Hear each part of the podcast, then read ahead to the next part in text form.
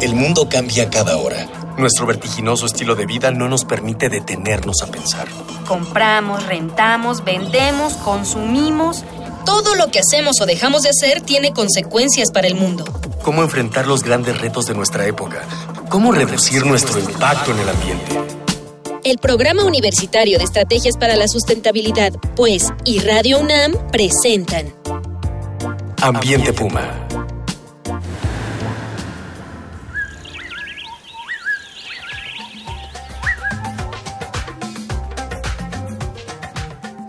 Hola, ¿qué tal? Soy Mireya Imas, directora del Programa Universitario de Estrategias para la Sustentabilidad de la UNAM y les doy la bienvenida a su programa Ambiente Puma, voces, ideas y acciones sustentables.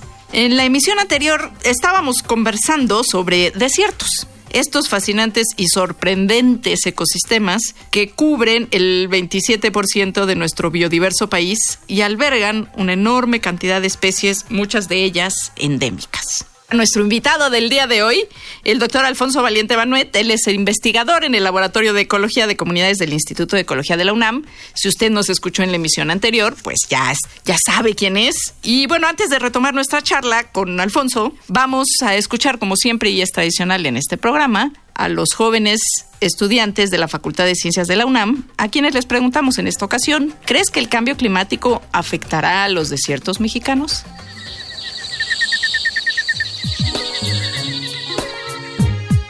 ¿Crees que el cambio climático tendrá efectos en los desiertos mexicanos? ¿Por qué? Seguro que sí, el cambio climático tiene efectos sobre cualquier cosa, pero por ejemplo en estos como climas que son más extremos, o sea, cualquier cambio puede afectar muchísimo en la biodiversidad, como en cuanto no, a lo mejor no hay una muerte inmediata de especies, pero cualquier variación es tremenda para los animales y las plantas, no se pueden adaptar así de repente, sino les cuesta bastante trabajo, aunque solamente sea un grado el que esté subiendo se haya disminuido algunos metros su hábitat, o sea, sí es muy contundente para, para los desiertos. Sí, sí tiene un gran efecto sobre los desiertos mexicanos. Simplemente el que suba un poco la temperatura evita que algunas especies se puedan establecer en ellos durante pues, ya largos periodos, ¿no? Y ya tienen que buscar una nueva forma, nuevos lugares que habitar el cambio climático, lo que mucho de lo que se prevé que, va a pasar con esto es que las condiciones se van a extremar, ¿no? Si bien este, en los desiertos ya son extremas, pues igual pueden, pueden caer este, lluvias en épocas en donde no caía lluvia en los desiertos o cosas así de imprevisto que podrían afectar a todas las especies, no solo flora, y fauna, sino hay especies este, bacterianas y de otras importancia milenaria que habitan ahí.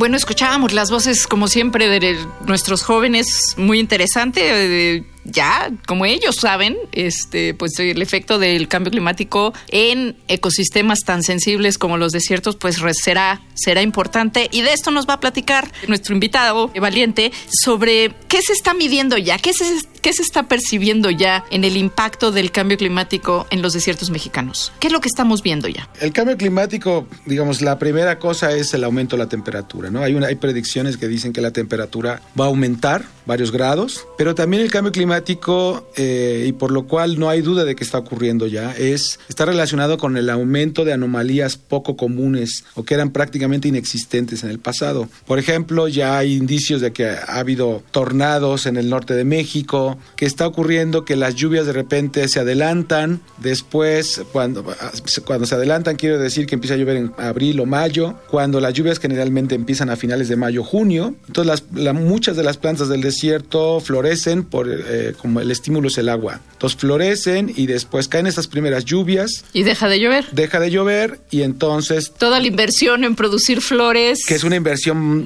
energéticamente muy importante para los organismos y entonces los organismos están perdiendo un acoplamiento del momento en que florecen y cuando están los polinizadores y entonces las flores no están siendo polinizadas o se secan porque después empieza otra, otro periodo de, ambientes eh, sin lluvia y entonces eso lo hemos detectado en varios desiertos de México. ¿Y eso qué consecuencias puede traer biológicamente? La no producción de nuevos descendientes de, la, de los organismos, porque no se están acoplando para, o que de repente una, un, O sea, el polinizador y la flor ya no están, se no se encuentran en el tiempo. Se desacopla la interacción, aun cuando están presentes las especies, es decir, se pierde la interacción y en ese momento el proceso de formación de semillas se detiene, no hay nuevos descendientes y entonces estamos en un proceso de, de falta de nuevos individuos, de nuevos nacimientos de plantas y animales, ¿no? Ese desacoplamiento. ¿Y eso en el mediano y largo plazo qué implica? En pues puede implicar extinción de especies, ¿no? Y entonces, incluso los cambios que hubo en los últimos miles de años en muchos sitios, en muchas partes del mundo, se acuerdan que hubo glaciaciones, etcétera, tuvo impactos muy importantes en la extinción de especies y está documentado con fósiles, ¿no? Entonces es fácil de determinar qué especies se extinguieron localmente y si esa extinción también fue de desaparecer de la faz de la Tierra, porque hay extinción local y extinción universal. Te voy a aventar una pregunta medio ruda. ¿Tú crees que estamos a tiempo de evitar la sexta gran extinción? Yo creo que ya estamos en ella. Yo creo que la tasa de extinción de especies al día de hoy eh, puede ser hasta mil veces más de lo que se ha reportado a lo largo de toda la historia de la, de la vida. Entonces, ¿por qué? Porque estamos dejando los ecosistemas naturales sin, sin especies animales. El tráfico de, de animales es impresionante. Y el de plantas y también. Y el de plantas también. Entonces, estamos dejando vacíos de animales los ecosistemas. Además, las plantas del desierto son muy cotizadas, ¿no? Sí, pues sobre todo suelen ser plantas, muy bonitas, ¿no? Con flor, flores, muy, grandes, muy chulas, ¿no? Y también, bueno, eh, pues estamos extrayendo, estamos rompiendo esas interrelaciones entre las especies de las cuales depende la diversidad y entonces lo que estamos haciendo es pues llevar este a la extinción de las especies. Entonces la estamos insertos Deberíamos de estar haciendo más cosas, eso está clarísimo, sobre todo porque hay que tener claro que la diversidad de un país es la base material del desarrollo. Y entonces eh, yo le diría a todo mundo, vean lo que traen puesto de ropa o lo que usan todos los días y todo lo que, al, por lo menos algo de lo que están usando viene proviene de recursos naturales. Entonces es la base material del desarrollo y si la destruimos, entonces estamos eh, destruyendo nuestro futuro. ¿no? ¿Qué podría hacer o qué debería hacer México o las dos que podría y qué debería para proteger los, los desiertos? Más allá, digamos, de los acuerdos internacionales para reducir las emisiones de gases de efecto invernadero, evitar pasar de los dos grados, que parece ya difícil, ¿Qué otras cosas como país, independientemente del concierto internacional, podemos hacer para proteger nuestros desiertos? Bueno, son varias cosas. Primero, los desiertos están llenos de gente, que son los dueños reales de, todas esas tierras, y generalmente los programas de gobierno no consideran a la gente, ¿no? Son siempre verticales, no se hacen desarrollos que... Se hacen desde el escritorio de algún desde funcionario. las cúpulas, ¿no? Buena parte del país está comprometido con la minería a cielo abierto, una decisión que no tomó la gente y ahora por suerte están poniéndose en contra de ese tipo de que cosas. Ese es otro de los grandes riesgos. Digo, más allá del cambio climático, los procesos extractivos. Que son de, una destrucción masiva impresionante. Y que se han generalizado tremendamente en los últimos. Todos los desiertos que yo voy ahora, todos tienen minas a cielo abierto que es eh, eh, en donde se utilizan explosivos y desaparecen una región en cuestión de meses, pero la otra cosa es que utilizan eh, cantidades, pero en toneladas métricas de, de agua para la extracción de plata y oro, y están dejando los sitios completamente contaminados con metales pesados y eso está destruyendo el ambiente en México. Entonces, si yo dijera que hay que hacer, primero, los planes de desarrollo hay que consensuarlo, consensarlos con la gente. Con las comunidades que habitan estos que son los verdaderos dueños de la tierra y de los recursos. Y por otro lado, dejar de estar dando autorizaciones para destruir este país, ¿no? Que eso es una de las causas. de hecho, desde que la minería tomó este mano para todos los usos de suelo posibles, ¿no? Incluso sobre predios comunales o ejidales, lo cual antes no podía ocurrir. Y bueno, ya vimos, estamos viviendo tragedias todavía como la del río Bacanuchi. Es una gran tragedia brutal porque han contaminado las aguas subterráneas y un agua de la que vive bueno, muchísima gente. ¿no? Así es, en una zona en donde el agua es escasa. Le recuerdo a usted nuestras vías de contacto. En Twitter estamos en arroba UNAM Sustentable, en el Facebook e Instagram estamos en Sustentabilidad UNAM. O bien, mándenos sus mensajes, sus ideas al correo electrónico ambiente arroba puma unam mx. Recuerde que este espacio lo construimos con las voces de todos y de todas. Estamos entrando ya al cierre de esta emisión sobre la importancia de los desiertos mexicanos, en general, digo en particular, pero en general de los desiertos, eh, con Alfonso Valiente, él es investigador en el Laboratorio de Ecología de Comunidades del Instituto de Ecología de la UNAM. ¿Qué futuro podríamos avisorar en términos del calentamiento global y el impacto para México? ¿Crecerían las zonas desérticas? ¿Cómo se afectarían los desiertos existentes? ¿Qué se está pensando que podría pasar? Bueno, una de las cosas es que sí va a aumentar la superficie de en donde las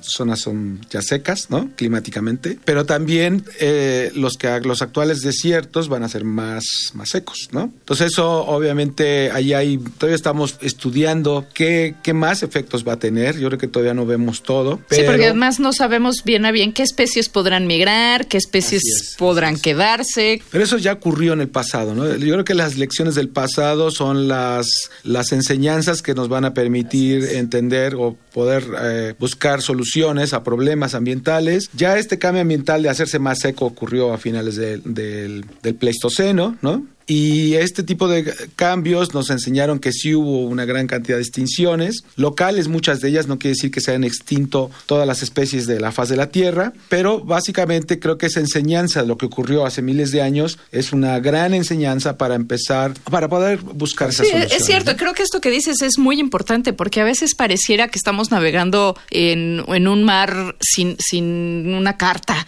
que nos permita identificarnos en un mapa, ¿no? Y realmente la historia geológica del planeta nos cuenta bastante claramente lo que ha pasado con la vida y con las condiciones climáticas, atmosféricas del planeta y su relación entre todas ellas. O sea que podemos más o menos imaginarnos las consecuencias de, del calentamiento global, ¿no? Sí, bueno, una de las, las predicciones de los modelos es que las zonas norteñas se van a hacer más secas, las zonas pegadas lo más cercano al Ecuador, que puedan tener zonas secas, se van a hacer, van a mantener más o menos las condiciones de humedad que tienen, pero sí, las zonas norteñas son las que, las predicciones son que son las que van a hacerse más áridas. Y bueno, también hay enseñanzas que indica, bueno, enseñanzas del pasado, de procesos históricos, que indican que interrelaciones entre plantas, por ejemplo, de ayuda entre plantas, suena curioso, mutualismo. pero mutualismo, pero sobre todo lo que le llaman facilitación, okay. fue una clave importante para, la, para evitar la extinción de especies. Entonces, ese tipo de procesos... Este, que nos cuesta tanto a los humanos, ¿verdad?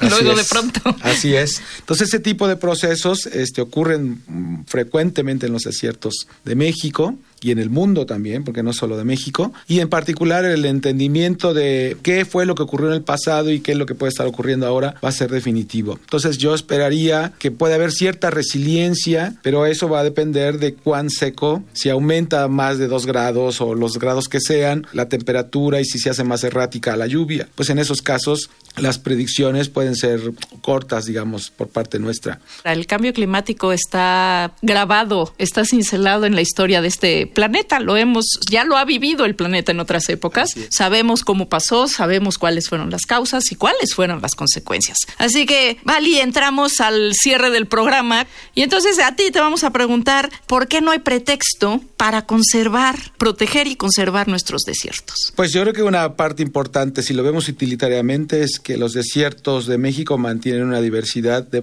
plantas útiles y de animales útiles muy, muy grande. Y eso es fundamental insisto, como comentaba, como base del desarrollo de un país, ¿no? Pero también tiene otras causas o otras, otras cosas que considerar, que es lo bellos que son los desiertos de México. Así es, pues no hay pretexto para que usted vaya al Valle de Tehuacán, Cuicatlán y lo conozca. Y bueno, hemos llegado al final de una emisión más de Ambiente Puma. Le agradezco al doctor Alfonso Valiente Banuet, investigador en el Laboratorio de Ecología de Comunidades del Instituto de Ecología de la UNAM, por su valiosa participación en este programa. Gracias por invitarme. Esto fue una coproducción de Radio UNAM y el Programa Universitario de Estrategias para la Sustentabilidad, con apoyo de la Dirección General de Divulgación de la Ciencia En los controles y en la producción, Miguel Alvarado. En la investigación, sondeos e invitados, Dalia Ayala, Miguel Rivas, Eder Salazar, Jorge Santos, Daniel Serna y Cristian Barroso, del equipo de Educación Ambiental y Comunicación del Programa Universitario de Estrategias para la Sustentabilidad. Le invitamos a que semana a semana sigamos reuniendo ideas, voces y acciones sustentables aquí en su programa de Ambiente Puma. Una pequeña acción. Un cambio de actitud. Nuevos hábitos. Y nuevas formas de entender y relacionarnos con el mundo. Paso a paso. Aportamos un granito de arena. Para construirnos un futuro. El Programa Universitario de Estrategias para la Sustentabilidad, pues, y Radio UNAM presentaron Ambiente Puma.